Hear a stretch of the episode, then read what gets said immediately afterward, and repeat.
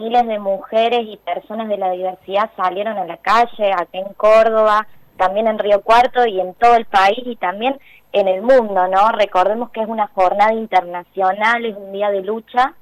Eh, claro está que las demandas eh, son muchísimas, eh, todavía faltan mejorar un montón de cosas, estamos en una situación que es algo que venimos hablando con una tasa de femicidios eh, bastante alta para lo que llegamos del año, pero además eh, es un día ¿no? en el que se visibilizan todas las violencias eh, que atraviesan y que atravesamos las mujeres y las identidades feminizadas, pero se pudo ver eso, se pudo ver de nuevo eh, las mujeres, la diversidad en las calles, exigiendo, unidas en un reclamo eh, para, bueno, para que se escuchen nuestras voces y un reclamo que va dirigido a la sociedad toda, que va dirigido también al gobierno, a los diferentes gobiernos y que también va dirigida a los pares, ¿no? Estuvo muy presente también esto de romper, eh, de romper con el pacto a los varones, de decir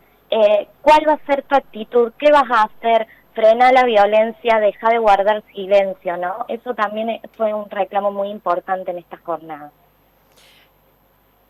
No es suficiente con eh, acompañar, sino también hay que posicionarse y pronunciarse. En ese sentido es el reclamo hacia las masculinidades.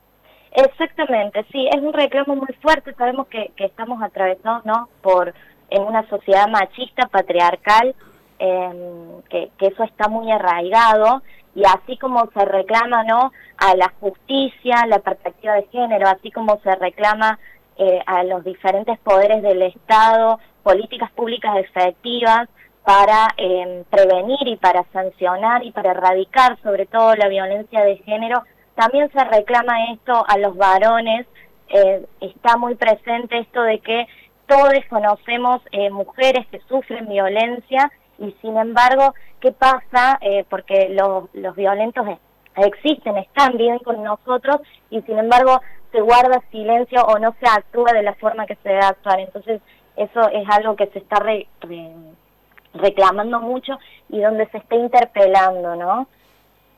Eso era algo, bueno, puntualmente que hablábamos ayer con la ministra de la mujer, Claudia Martínez, donde hablábamos esto, ¿no? También que tiene que ser una jornada y que haya servido eh, para las masculinidades, para los varones, para también empezar a replantearse cómo, cómo se vienen sucediendo todos estos hechos, estas altas tasas de femicidios que se dan no solamente en el 2020, sino en este comienzo de año, este 2021, pero también pensando en, las generaciones que van a venir, y también es importante esto que decías, ¿no? De muchos padres también acompañando. Bueno, es también la, tarea fundamental en, en la casa. Eh, eh, para empezar a cortar y a reducir esto que tiene que ver con, con los femicidios aquí en el país.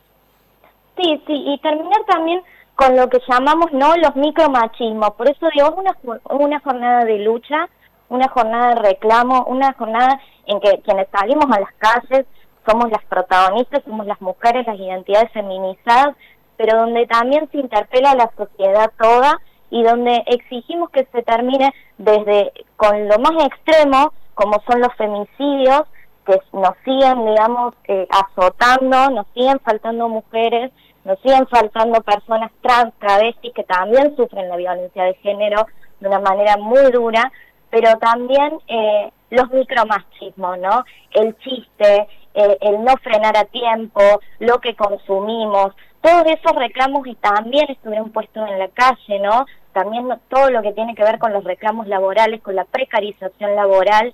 Entonces, digo, es una jornada súper importante que fue muy conmovedora, donde se pudieron ver carteles de todo tipo, donde también hubo un reclamo muy fuerte hacia eh, que, se, que se cumplan también los derechos sexuales y no reproductivos.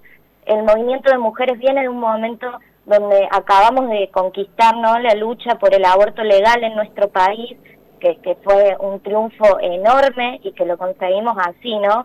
En la calle y, con un debate enorme que pusimos nosotras eh, al frente. Entonces venimos de eso, pero también reclamamos eso, reclamamos educación sexual, reclamamos que se aplique la ley de aborto, que sea efectiva entonces, eh, eh, bueno, fue una jornada realmente conmovedora porque además después de un año eh, prácticamente sin, sin salir a las calles, ¿no? Se pudo ver de nuevo eso con todos los cuidados pertinentes que, tiene que haber porque seguimos en pandemia, pero se pudo ver eso, que seguimos acá y que como siempre seguimos exigiendo eh, que, que no queremos más muertas y que nos queremos vivas, libres y sin miedo.